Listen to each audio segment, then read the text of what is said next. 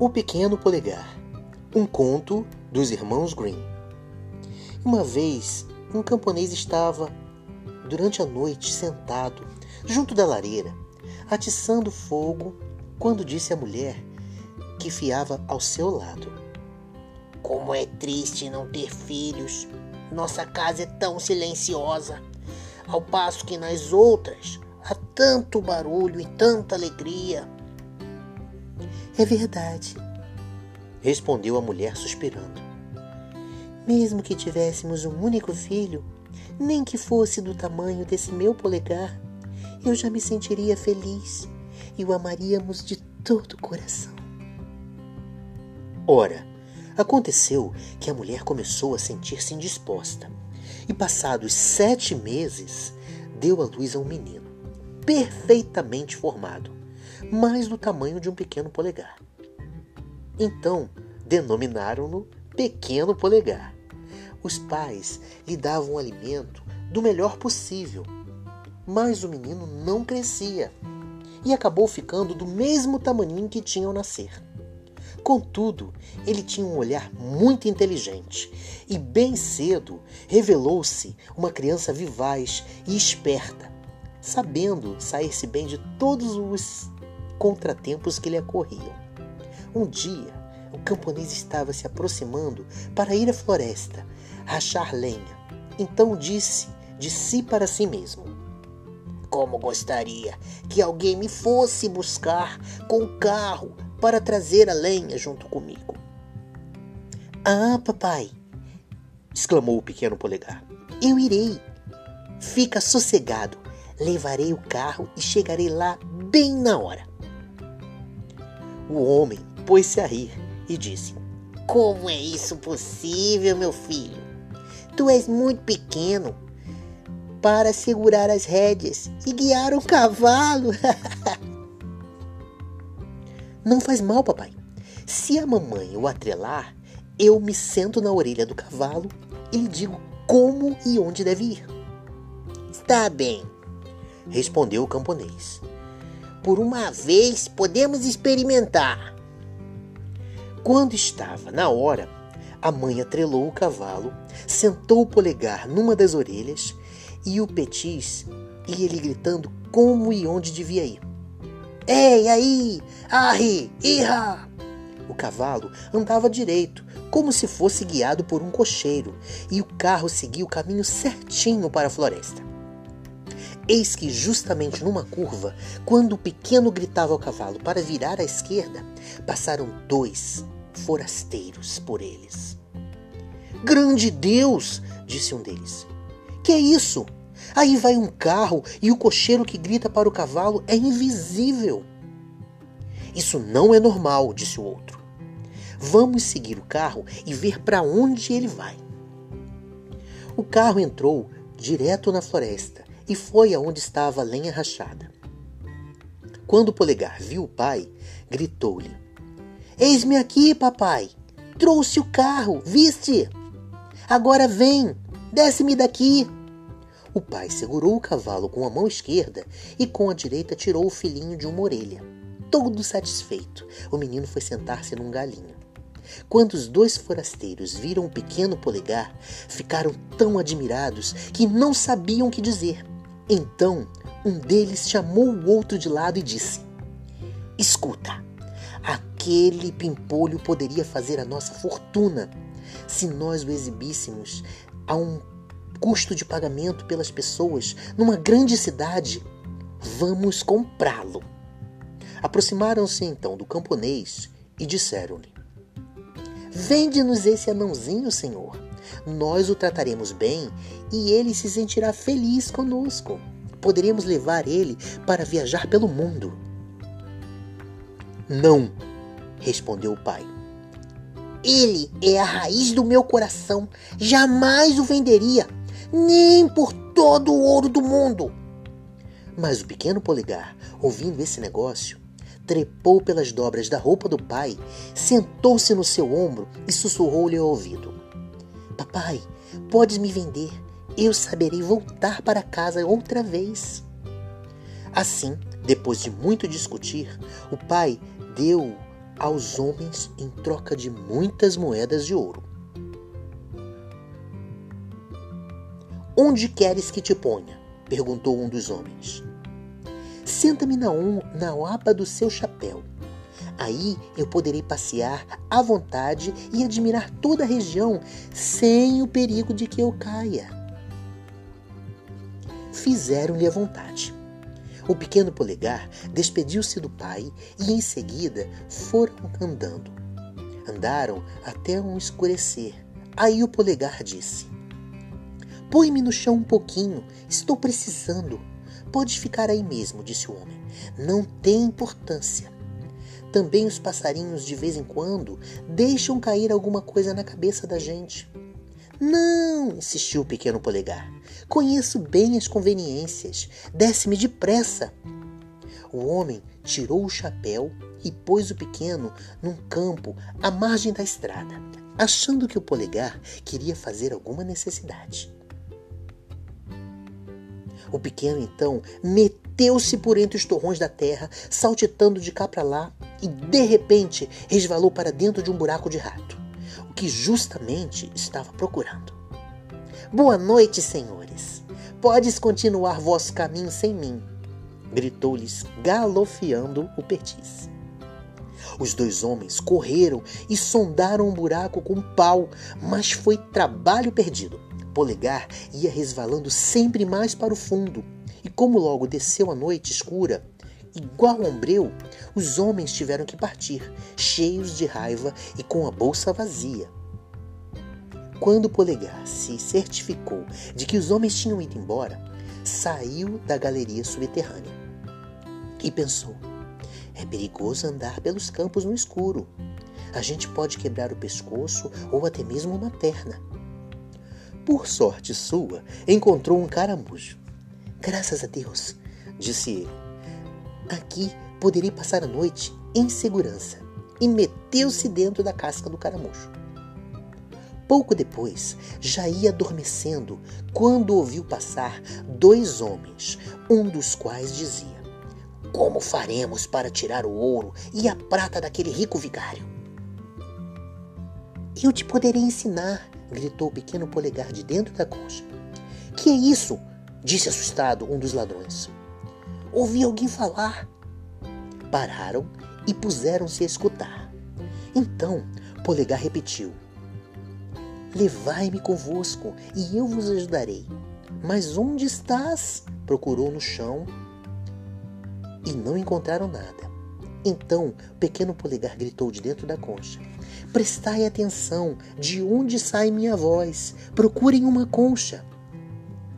Finalmente, depois de muito procurar, os ladrões encontraram e apanharam um pequeno polegar. Tu, de gente, como pode nos ajudar? disseram eles. Escutai, disse o pequeno. Eu entrarei pela grade da janela do quarto do senhor vigário e vos entregarei o que vocês pedirem. Está bem, disseram os ladrões. Vamos ver para que tu serves. Quando chegaram à casa paroquial, o pequeno polegar insinuou-se pela grade e entrou no quarto do vigário. Uma vez dentro, pôs-se a gritar com todas as forças de seus pulmões. Quereis tudo o que há aqui? Quereis tudo o que há aqui? Os ladrões alarmaram-se e disseram: Fala baixo, não acorda ninguém, por favor. Mas Polegar fingiu não ter compreendido e gritou outra vez: O que queres? Querem as coisas de valor? Querem tudo que há aqui? Me respondam! A cozinheira, que dormia no quarto ao lado, ouviu, sentou-se na cama e ficou escutando. Assustadíssimos, os ladrões fugiram. Tendo corrido até bastante longe, criaram coragem e pensaram: aquele Tiquinho está nos trolando. Então, vamos voltar até a grade e vamos assustar a ele. Deixa de brincadeira e passa-nos qualquer coisa. Poligar então gritou mais alto ainda. Dá-vos-ei tudo, mas estendeis as mãos aqui para dentro. A empregada que estava a escutar ouviu distintamente. Então pulou da cama e, tropeçando, foi até o quarto do vigário. Os ladrões fugiram precipitadamente, correndo como se tivesse o diabo nos calcanhares. A mulher, não vendo nada, foi acender uma vela. E quando voltou, Polegar, sem ser visto, escapuliu para o paiol de vela. Após ter vasculhado inutilmente todos os cantos, a empregada voltou novamente para a cama, julgando ter sonhado de olhos abertos. Polegar, trepando pelas hastes do feno, encontrara um excelente lugar para dormir. Tensionava descansar até o dia ser feito e depois regressar à casa dos pais. Mas aguardavam-no lá com certo temor, se ele voltaria mesmo. Sim, o mundo está cheio de sofrimentos e atribulações, e eu não deveria ter deixado meus pais. De madrugada, a criada levantou-se para dar comida aos animais. Dirigiu-se em primeiro lugar ao paiol de feno e apanhou uma grande braçada, justamente aquele ponto onde estava escondido o pequeno polegar, que estava dormindo tão profundamente que não percebeu nada e foi acordar somente quando já estava na boca da vaca, que havia mastigado junto com o feno. Deus meu! exclamou ele, quando fui cair dentro do pilão. Logo, porém, deu-se conta do lugar em que estava e quanta atenção lhe foi necessária para desviar-se dos dentes a fim de não ser triturado pela boca da vaca. Mas acabou escorregando para dentro do estômago dela. Esqueceram de colocar janelas nesse quartinho, disse. E não penetra sequer um raio de sol. Além disso, ninguém traz um lume. O apartamento não lhe agradava absolutamente. Mas o pior era que pela porta continuava a entrar sempre mais feno e o espaço restringia-se cada vez mais. Por fim, amedrontado, gritou com toda a força que tinha em seus pulmões: Não me tragam mais feno! Não me tragam mais feno! A criada estava justamente tangindo a vaca quando ouviu a voz falar e não viu ninguém, nem reconheceu aquela voz que ouvira durante a noite também. Assustou-se tanto que escorregou do banquinho e entornou o leite que estava tirando da vaca correu para casa, gritando do patrão: Meu Deus, reverendo, a vaca falou! O quê? Enlouqueceste, mulher? disse o vigário. Contudo, foi pessoalmente ao estábulo ver o que se passava. Mal havia posto o pé dentro quando Polegar tornou a gritar: Não me tragam mais feno! Não me tragam mais feno! O vigário então assustou-se e julgou que havia encontrado um espírito maligno naquela vaca. Mandou logo matá-la. Uma vez abatida, pegaram o estômago e atiraram na estrumeira. Com grande dificuldade, Polegar conseguiu sair, abrir caminho e avançar, mas justamente quando ia pondo a cabeça para fora, sobreveio-lhe uma outra desgraça. Um lobo esfomeado que ia passando por ali agarrou o estômago da vaca e saiu correndo com ele de uma só vez. Poligar então desmaiou, porque não acreditava naquela situação. E o lobo comeu o estômago da vaca.